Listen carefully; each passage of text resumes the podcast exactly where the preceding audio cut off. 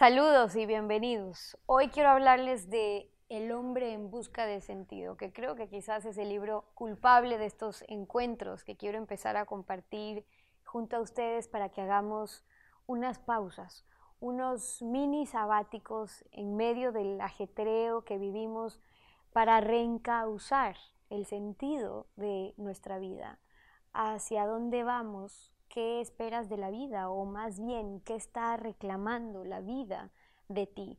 Y si no lo sabes, probablemente ese sea el motivo de muchas de tus desilusiones. Y por eso quiero que aprovechen estos espacios que les van a servir, porque voy a conversar y quiero conversar con mentes eh, brillantes, sabias, hoy con quien tiene muchos años hablando sobre estos temas y hoy también puede compartir con ustedes estas experiencias. Rodolfo Cabrera, bienvenido y gracias por darte el tiempo, por estar con nosotros. Muchas gracias a ti por permitirme compartir este, este mensaje, estas aguas que espero sean, sean, cumplan el propósito de mi vida y sean pues aportantes para, tu, para ti y para tus oyentes. Déjame empezar, Rodolfo, por una de las partes que yo creería en el libro que más me tocó, porque habla de la necesidad del hombre siempre, en cualquier circunstancia, de tener una meta eh, futura, un objetivo eh, concreto que le dé sentido a la vida, porque dice, el hombre que tiene un porqué, es decir, un para qué vivir, puede soportar cualquier cómo, lo que sea que le pueda pasar en la vida ¿Por qué? ¿Qué es ese sentido? Ese sentido que va más allá de las circunstancias. Podemos esperar de la vida nada. La vida, ¿qué espera de nosotros? Eso es lo importante. La pregunta por, te remonta al pasado. El por qué no es una pregunta, de hecho, es una acusación a la vida. ¿Por qué a mí? Y la vida no te va a responder, te va a dar el antónimo de la acusación, que es la justificación. ¿Por qué no le preguntas por qué la señora de de al lado tiene una pierna y tú tienes dos piernas? Bueno, porque así es. Entonces, ¿por qué me pasó esto a mí? ¿Por qué te empantana? El por qué te empantana en el pasado. El para qué te proyectas el futuro. Tiene que haber alguna razón, alguna causa, algún propósito para que te haya sucedido lo que te, sucedió. Entonces, el momento en que miramos atrás y conectamos los, los puntos, como decía Steve Jobs, y comprendemos eh, para qué me pasó lo que me pasó. Entonces, ¿qué es el sentido de la vida? Como todo el mundo se escucha mucho encontrar tu propósito, tu causa, tu cauce. Cuando nacemos, San Pedro te dice, no te vayas todavía, llévate estos talentos. Entonces nos da talentos, dones, que, que son no diferentes entre uno y otro ser humano, sino únicos. Entonces, si tú le preguntas, ¿y qué hago con estos talentos? Te va a responder cuando te mueras me tienes que traer capital más interés. ¿Qué hiciste con tus talentos? ¿Construiste o destruiste? Entonces el propósito de la vida, en corto, es tomar conciencia de cuáles son tus talentos, con los que naciste o con los que te mueres, y cómo podrías aportar al mundo para que el mundo sea mejor el día que te mueras.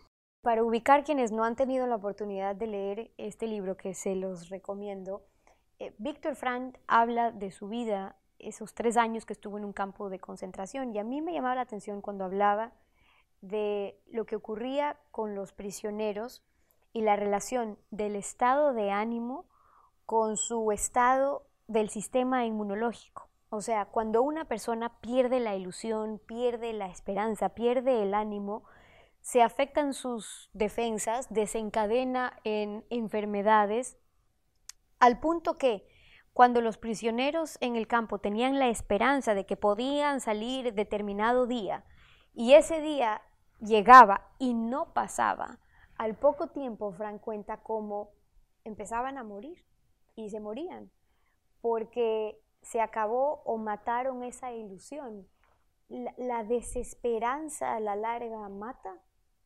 ¿Alguna vez se te han perdido las aves? Bueno, las aves no se pierden no tienen piernas, digamos. Y yo pierdo las aves. Entonces, la desesperanza no mata. Yo elijo desesperarme. Entonces, todos estos síntomas la desesperanza, que es una de las emociones, la depresión, el miedo, la angustia, la ansiedad, la ira y la soberbia, que son distintas manifestaciones de la misma energía, son solamente síntomas de una, de una epidemia silenciosa, son el efecto de una causa. Lo importante es identificar la enfermedad subyacente, que es la causa de tantos síntomas. ¿Cuál es la enfermedad que el ser humano no está empantanado? Entonces el pantano, a diferencia del río, el pantano está deprimido, tiene ira, tiene miedo. ¿Por qué? Porque tiene metas. Tú hablaste al principio de que tenemos que tener metas. Todo el mundo tiene metas. Lo que no tiene es propósito. El pantano tiene metas. Su, meta es llegar con sus aguas a la bahía, al mar, pero no tiene propósito. El río tiene la misma meta que el pantano, llegar a la misma bahía, pero tiene un propósito, que es regar campos sedientos de sus aguas. Entonces el pantano es una víctima egoísta que se queja y pide que, llueva. Y el, y el río es un héroe generoso que mientras da más da más crece. Y cuando tú escribiste, Rodolfo, el arte de ser río, hablaba también de la necesidad de la mente de poder encontrar un cauce, algo que le guíe, porque eso también nos ayuda a poder elegir nuestros propios pensamientos si alguien va en un bus, por ejemplo, puede concentrarse en ver en qué asiento le tocó, la persona que está al lado, por qué esa persona está ahí al lado, cómo está vestida esa persona. O puede abrir la ventana, ver el paisaje y ver hacia dónde va. Pero ¿por qué nos cuesta tanto, Rodolfo, dar ese paso o descubrir cómo abrir la ventana, ver el paisaje y encontrar ese cauce? Lo que nos cuesta es porque la mente es un artefacto que no puede vivir en el presente. solamente podemos vivir en el futuro o en el pasado. La mente es evaluatoria, siempre está comparando el futuro con el pasado, no, no puede vivir en el presente. Entonces la meditación o el famoso mindfulness no es nada más que dejar de pensar y vivir el presente, pero no se puede dejar de pensar. Sí puedes elegir qué piensas, no puedes, es como no puedes no compararte, lo que sí puedes es decidir con quién te comparas. Eh, con el que tiene los zapatos de mil dólares o con el que no tiene zapatos. De, igual manera, no puedes no pensar. Lo que sí puedes es elegir en qué piensas. O te quejas del presente y te vas al futuro y al pasado, o agradeces del presente y entras en, esa, en ese espacio en donde atemporal, en donde no existe la planificación, no existe la, memoria, eh, porque yo, siempre digo, ¿qué es, ¿qué es la vida? La vida es aquello que te pasa por las narices mientras estás planificando. Y los, y los planes son obsoletos a los dos minutos y medio. Entonces, ¿para qué planificar?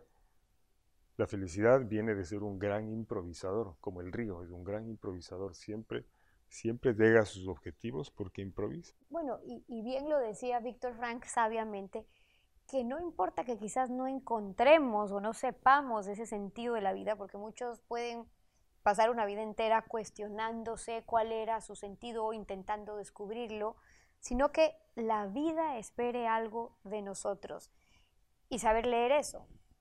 Dejar de interrogarnos de alguna manera sobre el sentido, sino pensar lo que la existencia nos está reclamando.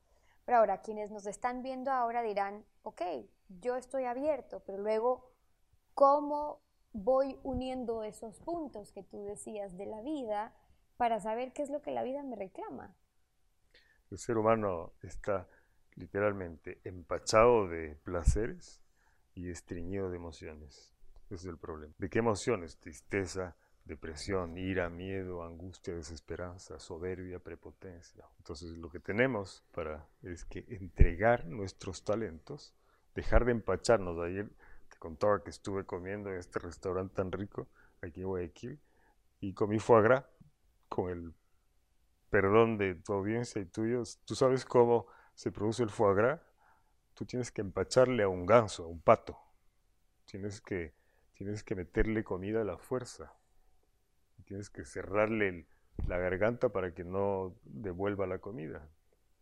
Entonces el ser humano estamos empachados de placeres y queremos más. Entonces el secreto está en la vacuidad, en vaciarse, vaciarse de tus talentos, dejar de pedir, dejar de ser un pedigüeño de la vida y ser un generoso, dar de tus talentos y como consecuencia de dar tus talentos, te sientes bien.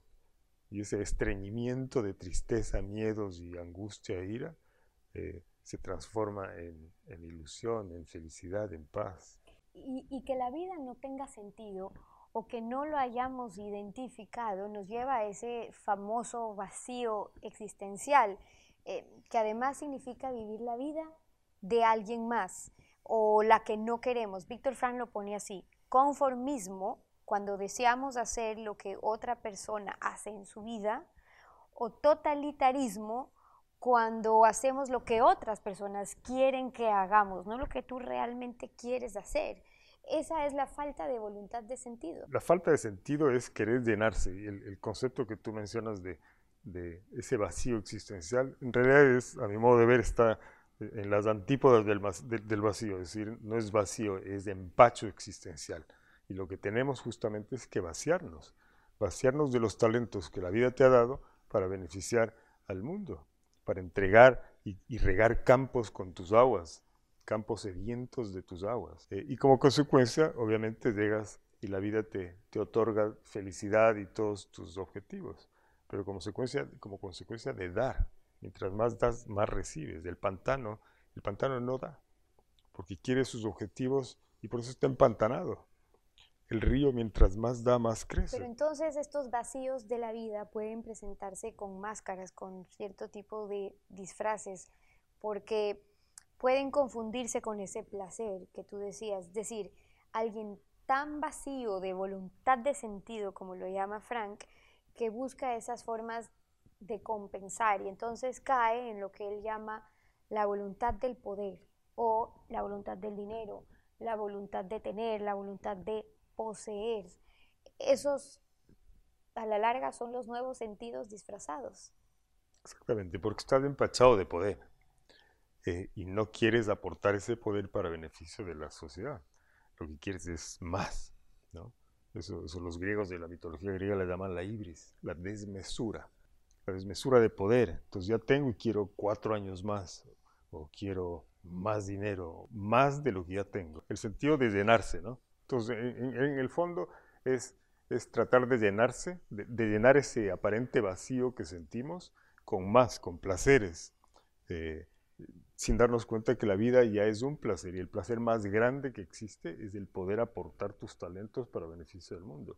Ya lo dijo mejor que nadie Gandhi, porque mucha, mucha gente, muchos oyentes estarán diciendo, ¿cómo me encuentro a mí mismo? Unos se van a la India, a un ashram, o se van al Tíbet, o se vuelven ascetas y se, y se retiran de la vida para encontrarse a sí mismo. Y no es necesario irse a la India. Eh, Gandhi dijo, en inglés dijo, the best way to find yourself, la mejor manera de encontrarse a sí mismo, is to lose yourself in the service of others, es perderse a, a ti mismo en el servicio a los otros. Pero encontrarse con su intimidad, encontrarse con uno mismo, podría ser tarea eh, no tan fácil, enfrentarse a uno mismo. Eh, Frank habla de esa neurosis dominical, y ojo con eso, es esa especie de depresión que le puede dar a una persona el domingo, ¿por qué? Porque el domingo tienen tiempo para pensar, porque el domingo tienen tiempo en su intimidad, encontrarse consigo mismo y ver que a veces están eh, sin dirección. ¿Qué le dirías tú a alguien que hoy nos está escuchando y dice, bueno, claro, lo dice para sí mismo solamente, ese soy yo. La neurosis dominical eh, no viene de, de, pensar, sino de dejar de pensar. Si cuando dejamos de pensar sentimos la vida y sentimos y elegimos pensar eh, de lunes a viernes, es decir, eh, para huir del presente. La falta de sentido de la vida es el no entregar tus talentos para beneficio de otros. ¿Cuál es la aspirina que nos quita todos estos síntomas? Es lo que los griegos llamaban la némesis, un baño de realidad, para comprender que no es necesario seguirnos llenando, sino compartir. ¿Qué es un baño de realidad? Es irse a un orfanato con niños de SIDA a quejarse. Tienes la valentía de irte a un orfanato eh, de niños con SIDA a quejarte de, de tus males, de tus penas, te vas a ubicar. Entonces, ¿qué es un baño de realidad? Un ubicatex, como se dice coloquialmente. Todos los seres humanos necesitamos ubicarnos, comparándonos con aquellas personas que realmente están en situaciones difíciles. Entonces, ¿qué nos va a provocar? Nos va a provocar dejarnos de quejar y agradecer, dejarnos de pedir eh, y dar. Y al dar te vacías, y al vaciarte te llenas de felicidad. Y con eso los dejo a ustedes, con estas reflexiones, a ver si ayudan a encauzar ese río. Gracias, Rodolfo, por habernos acompañado y por darte el tiempo. Sí, muchísimas con gracias, y con ustedes. Hasta una próxima oportunidad. Durante 47 años, Banco del Pacífico ha marcado el camino de la innovación para mejorar la vida de todos los ecuatorianos. Desde 1972 nos hemos transformado cada día, desarrollando productos y servicios que brindan nuevas y mejores oportunidades para todos. Queremos agradecerte por permitirnos crecer contigo, por brindarnos tu confianza y por hacernos parte de tu futuro. Banco del Pacífico, innovando desde 1972.